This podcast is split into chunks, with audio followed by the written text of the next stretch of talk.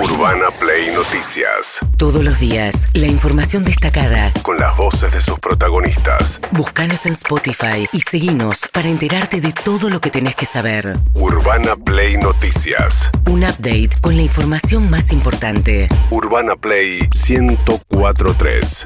Una nueva experiencia. Bien, Alberto Fernández retomó su agenda de audiencias y reuniones después de su gira por el exterior, ayer con un encuentro con todos los ministros de salud y de educación del país, que anunciaron una vuelta a clases sin ningún tipo de burbuja en ningún lugar del país. Hay desacuerdos respecto a cada distrito, va a elegir el tema del barbijo y hace eh, indicaciones específicas, pero sin burbuja quiere decir que el aula deja de ser considerada una burbuja y si hubiese un caso de alguien que se contagia, no hay que aislar a ese grupo, sino que es se aísla solamente la persona que se enferme. Eh, en este caso, Alberto Fernández habló de la vuelta a clases. Nosotros tenemos que hacer del año 2022 el año de la educación.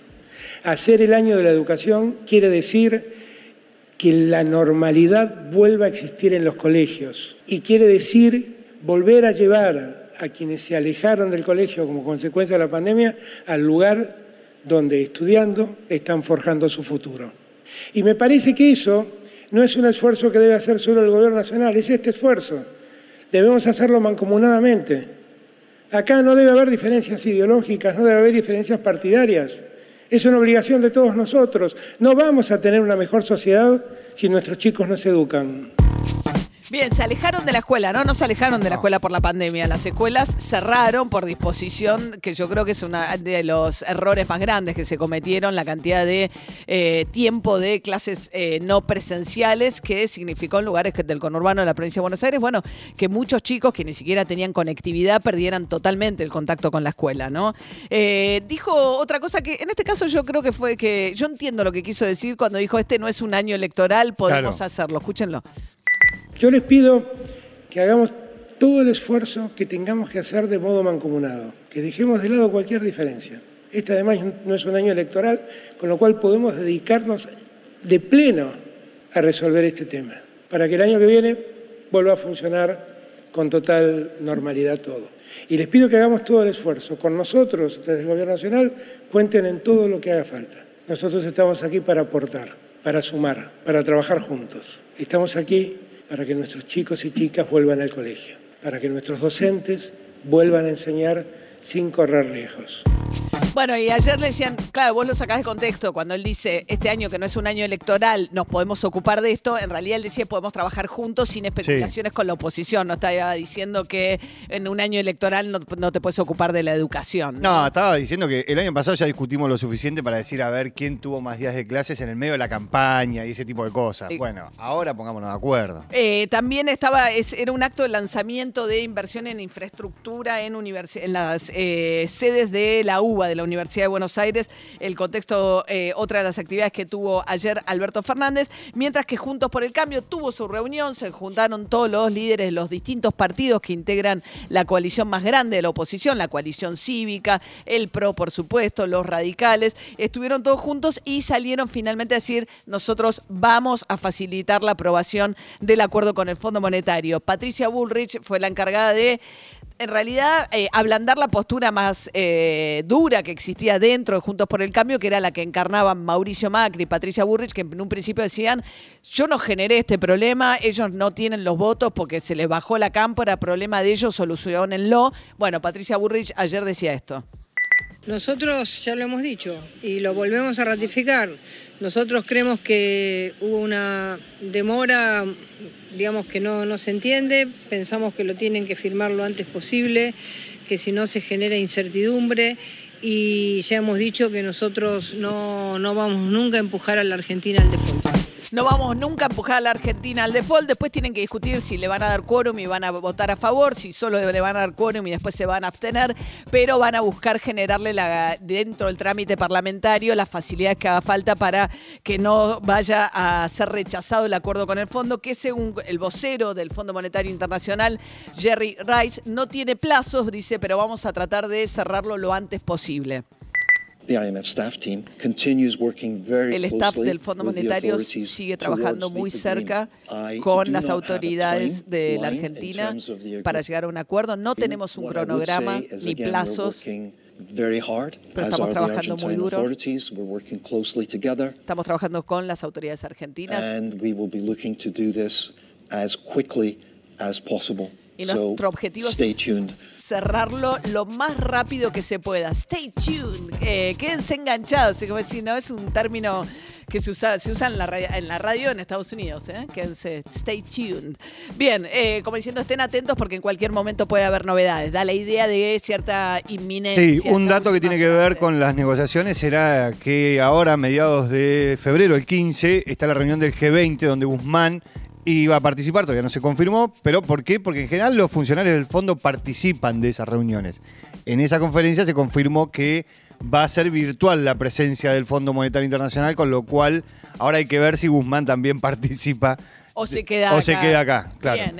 Urbana Play Noticias. Seguinos En Spotify. Mientras tanto, Miguel Ángel Pichetto, que también participó de la reunión de Juntos por el Cambio, lo que decía es que lo que no va a avalar la oposición son nuevos impuestos como consecuencia del acuerdo con el fondo. Vemos como positivo el principio de entendimiento que el gobierno ha iniciado con el Fondo Monetario. Segundo, sostenemos lo que hemos dicho también de manera reiterada, no al default y que la Argentina tiene que honrar las deudas. Tercer punto es que el tema se trata en el Congreso, en donde hay una definición muy clara de Juntos por el Cambio de no avalar de ninguna manera el aumento de impuestos o de nuevos impuestos en la Argentina. Y el último punto que queremos calificar como gran irresponsabilidad de parte del oficialismo de no presentar la unidad frente a un tema de esta importancia que tiene el tratamiento de este tema. Bien, no más impuestos. En realidad no, no contempla más impuestos, sí una mejor recaudación. De ahí que vemos una FIP incluso más activa también en este caso. Se había discutido con el fondo, después se abandonó la posibilidad de un revalúo, sobre todo de tierras rurales de la provincia de Buenos Aires, para recaudar más vía revalúo. Y lo que está viniendo es la quita de subsidios. Eh, ahí eh, parte de esa quita de subsidios tiene que ver con el traspaso a la ciudad de Buenos Aires de 32 líneas de colectivos sin el respectivo subsidio para que se haga cargo la ciudad o que aumente por tarifa. El boleto sale 18 pesos, sale casi 60 pesos en el resto del país. Según la reta, el traspaso de los colectivos en estos términos es un ataque a la ciudad. Siempre vamos a estar dispuestos al diálogo y ya le contestamos la carta al Gobierno Nacional diciendo que vamos a dialogar, a participar. Ahora, también es cierto que esta es una muestra más de los embates del Gobierno Nacional contra la Ciudad de Buenos Aires. Es un claro avance contra la autonomía. Es otra vez el Gobierno Nacional yendo contra la Ciudad de Buenos Aires. En realidad es contra los ciudadanos, contra millones de argentinos que todos los días circulan por la ciudad. Muchos son porteños y muchos son de la provincia de Buenos Aires también. Es otro claro avance contra la autonomía.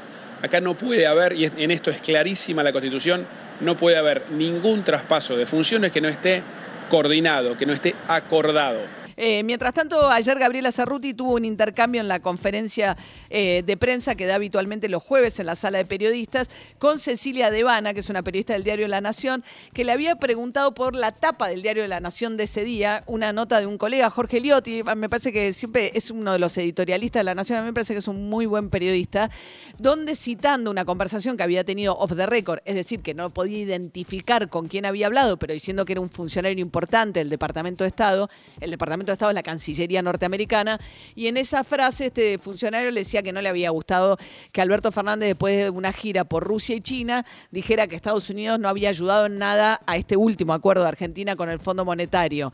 Eh, había un malestar de Estados Unidos que traslucían las palabras de este funcionario, cuyo nombre Jorge Liotti no identificaba, diciendo, bueno, no nos gusta mucho cómo nos está destratando Alberto Fernández.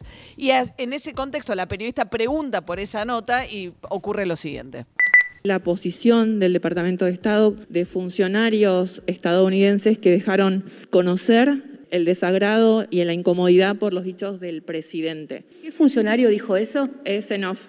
Claro. Es parte del ejercicio periodístico. No, parte del ejercicio periodístico es que los off dan información y que hay que chequearlo con otras dos fuerzas independientes. Que una fuente periodística dé una opinión y que sea tomada como la opinión del Departamento de Estado es toda una novedad en el ejercicio del periodismo. Está confirmado, por eso está publicado, portavoz. Va a haber Mire, Cecilia, yo le quiero decir con el mayor de los respetos que esta novedad argentina de que una opinión de una persona que no se identifica sea tomada como la opinión del Departamento de Estado de los Estados Unidos y que esto sea la tapa de un diario es toda una novedad para el ejercicio del periodismo.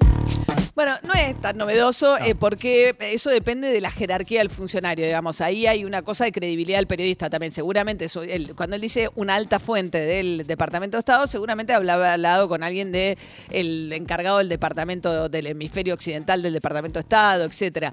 Eh, lo que tiene razón Gabriela Cerruti es que esa no es la posición oficial del Departamento de Estado, porque en todo caso, si no, harían un comunicado público identificándose. Es una manera de transmitir un malestar como de una manera más, este, menos, menos clara y contundente. Y está bien que el Cancillería argentino, la portavoz del gobierno argentino, no le conteste a un off.